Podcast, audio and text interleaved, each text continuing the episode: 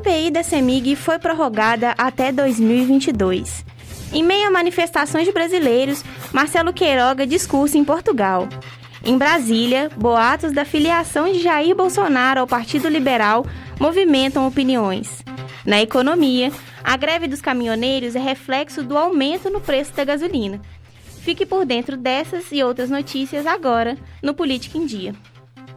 Boa noite, ouvintes da Rádio PUC Minas. Eu sou a Kim Pereira. Agora são exatamente 8h54 da noite e trouxemos notícias mais recentes da política e da economia, nacionais e internacionais.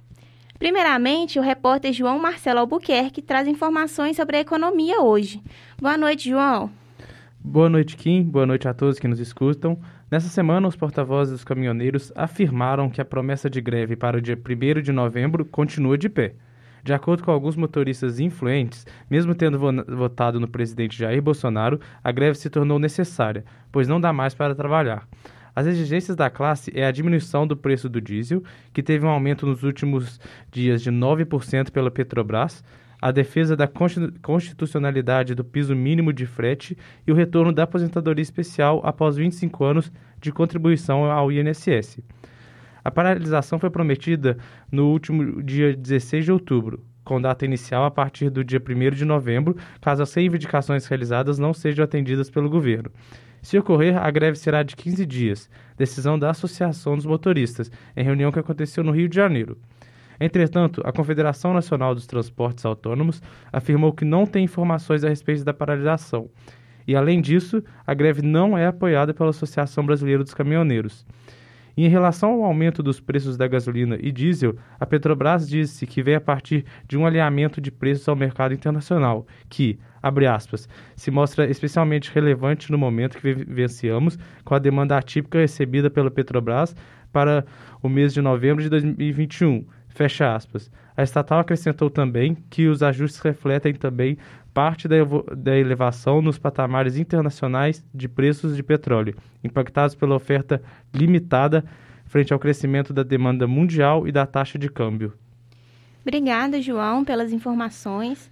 Será que no futuro nós teremos aí uma paralisação como aconteceu em 2018? Bom, nós vamos continuar acompanhando. Agora vamos ouvir Pedro dos Santos com as atualizações mais recentes da CPI da CEMIG, direto da Assembleia Legislativa de Minas Gerais. Muito boa noite, Kim. Boa noite a você, ouvinte, e vamos aos destaques regionais, começando pela CPI da CEMIG. Na tarde de ontem, a Assembleia Legislativa estendeu o prazo para a conclusão dos trabalhos da Comissão Parlamentar de Inquérito da CEMIG, que investiga possíveis irregularidades realizadas desde 2019. A comissão que se iniciou no, em 16 de junho estava prevista para ser encerrada no próximo dia 8. Contudo, foi estendida por mais 60 dias e só terminará suas investigações em 2022, caso seja necessário. Em entrevista à Rádio Tatiaia, o presidente da CPI, Cássio Soares, do PSD, disse que o motivo para a prorrogação se deve à necessidade de um maior tempo para apuração das informações recebidas, posto que existem muitas pessoas a serem ouvidas e documentos a serem analisados. Soares também afirmou que pessoas que já prestaram depoimento na CPI podem ser chamadas novamente para prestar depoimentos. Abre aspas. Estamos passando a limpo muitas informações e denúncias que chegaram e estamos conseguindo ter uma visão muito clara de erros e de inconsistências que aconteceram na CEMIG. E é óbvio, sempre em defesa do contribuinte, dos clientes da CEMIG, que é a maior companhia energética do Brasil praticamente, e sem sombra de dúvida, sendo necessário, nós vamos ouvir os trabalhos, nós vamos ouvir mais pessoas e entregar um relatório responsável para toda a população mineira, conforme ela merece, fecha aspas. Já na CPI da BH Trans, que ocorre na Câmara Municipal de Belo Horizonte, o advogado Hermes Guerreiro protocolou um documento para comprovar que as empresas de ônibus não fizeram pagamento de serviços advocatícios. O protocolo ocorreu na tarde de ontem e Hermes, que também é membro do Conselho de Ética Pública da Prefeitura de Belo Horizonte, apresenta evidências que o ex-presidente da BH Trans, Célio Bousada, e o diretor de planejamento da empresa, Daniel Marques Couto, pagaram pelos honorários realizados por Guerreiro além de cópias dos contratos firmados entre seu escritório, Couto e Bousada, e comprovante de pagamento de parcelas dos serviços prestados também no nome dos dois. O prefeito Alexandre Calil, do PSD, por sua vez, elogiou o presidente do Senado, Rodrigo Pacheco, que se filiou, que se filiou à legenda em evento realizado no Memorial JK, em Brasília, na tarde de ontem. Calil definiu o novo colega de partido como uma importante liderança, além de afirmar a necessidade de uma terceira via para o Brasil. No que diz respeito a uma possível candidatura de Pacheco para o Palácio do Planalto, o prefeito disse que a decisão é de responsabilidade do senador. Abre aspas. Eleição é para daqui a um pouco. Pacheco pode continuar tocando as pautas nacionais que são importantes e fazer ser um presidente de Minas, porque Minas precisa. O Estado ficou 50 anos sem um presidente do Congresso. Eu acho que é muito importante ele se tornar um líder em questões nacionais. Na hora, na hora da eleição, ele vai pensar na eleição, fecha aspas. Quanto à corrida pelo Palácio do, da Liberdade no ano que vem, Calil disse que vê a associação com naturalidade e está à disposição do partido. Contudo, o foco atual está na Prefeitura de Belo Horizonte e em como gerir a cidade. Com as informações da Assembleia Legislativa para a Rádio PUC Minas, repórter Pedro dos Santos. Muito obrigada, Pedro. Realmente é muito importante que essas investigações continuem, para que o contribuinte pague o valor justo pelo serviço que ele recebe, né? E enquanto nós aguardamos o desenrolar dessas investigações, nós ouviremos Ana Carolina Dias com as notícias nacionais. Boa noite, Carol. Como que está a situação aí em Brasília? Boa noite, Kim. Boa noite, ouvintes. No Planalto Central, a busca por alianças para a eleição de 2022 continua. Os assessores de Bolsonaro defendem que ele se filie ao Partido Liberal de Valdemar Costa Neto. O presidente, que está sem partido e já descartou a hipótese do Aliança pelo Brasil sair do papel, agora está discutindo com aliados o seu destino partidário, com foco em ampliar as alianças para a eleição de 2022. Por hora, estão no paro o Partido Liberal de Valdemar Costa Neto e o Partido Progressistas de Ciro Nogueira e Arthur Lira. Segundo rumores, o presidente estaria jogando com os dois partidos, mas ainda não se decidiu. E quando perguntado sobre qual legenda deverá ingressar, não respondeu. Nesta segunda-feira, dia 25, Costa Neto gravou um vídeo convidando o presidente a ingressar no partido nos preparamos para a realização de um projeto partidário arrojado voltado para as eleições de 2022. Por essa razão, estamos reiterando o convite de filiação partidária dirigido ao presidente Jair Bolsonaro, seus filhos e fiéis seguidores da causa brasileira sob sua liderança.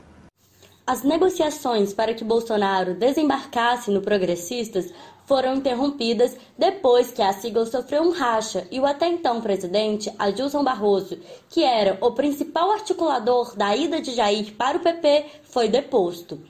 A ala do governo que defende que Bolsonaro se filie ao Partido Liberal argumenta que os progressistas já se comprometeram a apoiar Bolsonaro em 2022. Dessa forma, a filiação ao PL ampliaria o arco de alianças e evitaria que o partido fechasse com o principal opositor de Bolsonaro, o ex-presidente Lula. Lembrando que ambos os partidos também já foram da base de apoio de Lula. Após seis meses de trabalho, a CPI da pandemia é encerrada com 80 pedidos de indiciamento.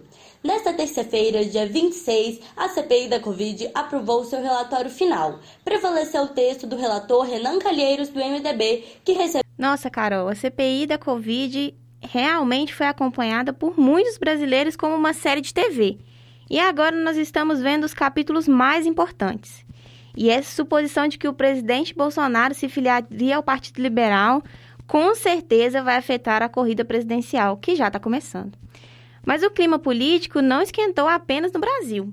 No Sudão, um país africano, ocorreu um golpe de Estado no início dessa semana. Arnon Gonçalves traz mais informações. Boa noite, Arnon.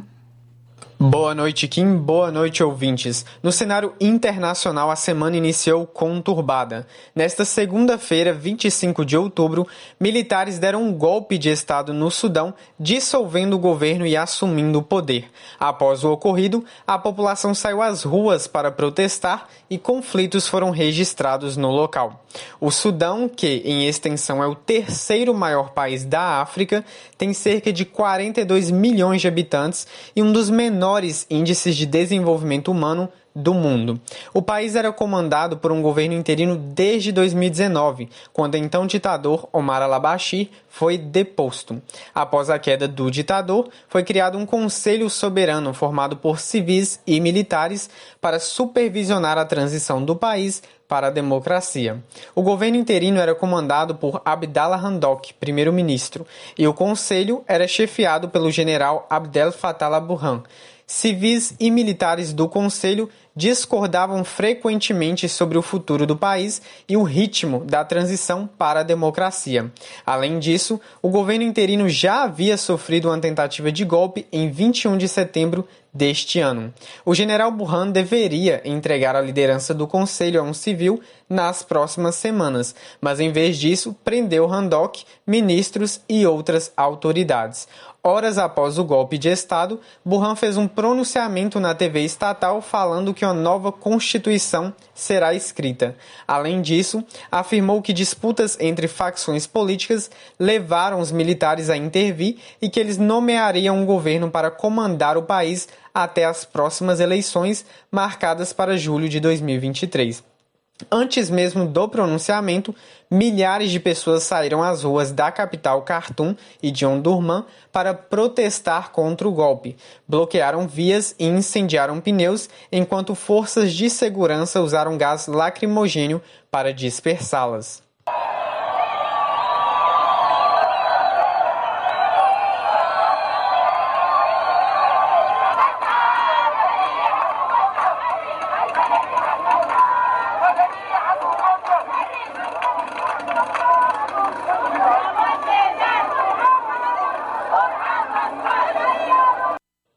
A Associação de Profissionais do Sudão, principal grupo responsável pelos protestos que resultaram na queda do ditador Omar al-Bashir, convocou a população para uma greve geral e pediu desobediência civil contra o golpe militar. O presidente da União Africana pediu em um comunicado que líderes políticos do Sudão sejam soltos. A ONU, os Estados Unidos e a União Europeia expressaram preocupação com os acontecimentos desta segunda-feira. Agora, saindo do Sudão para um evento que tem ligação direta com o Brasil, na manhã da última terça-feira, o ministro da Saúde, Marcelo Queiroga, fez uma palestra na Universidade de Lisboa em Portugal. O ministro teceu elogios às ações federais, mas não citou as conclusões do relatório da CPI da Covid, do qual ele é um dos possíveis indiciados, ou as críticas que o governo federal recebe por causa da gestão da pandemia. Como o evento era fechado ao público, manifestantes exibiram cartazes e fizeram protestos do lado de fora da universidade contra o ministro e contra o presidente Bolsonaro. Segundo jornais portugueses, alguns alunos da Faculdade de Medicina da Universidade de Lisboa, onde Queiroga esteve, questionaram a presença do ministro no local, mas a instituição justificou dizendo que o convite é uma iniciativa de âmbito acadêmico. Sobre o fato de não comentar sobre os relatórios da CPI, o ministro respondeu posteriormente para jornalistas que eu não sou comentarista de relatório, eu sou ministro da Saúde. E como ministro da Saúde, eu cuido da saúde pública do Brasil. Veja a redução do número de óbitos. Os fatos, eles falam por si só. Não é? Eu já falei aqui para vocês diversas vezes. Não adianta vocês ficarem repetindo as mesmas perguntas. Não é? Porque as respostas são as mesmas. Seguimos então acompanhando as últimas notícias da política internacional. Eu sou Arnon Gonçalves, direto para o Política em Dia. É com você, Kim. Bom, a política está presente em cada minuto do nosso dia, até mesmo quando a gente não percebe. Por isso, o Política em Dia traz sempre as informações mais recentes para você, ouvinte da PUC Minas. Por hoje é só, uma boa noite e muito obrigada pela companhia. Produção: Arnon Gonçalves, Ana Carolina Dias, João Marcelo Albuquerque e Pedro Santos. Apresentação: Kim Pereira.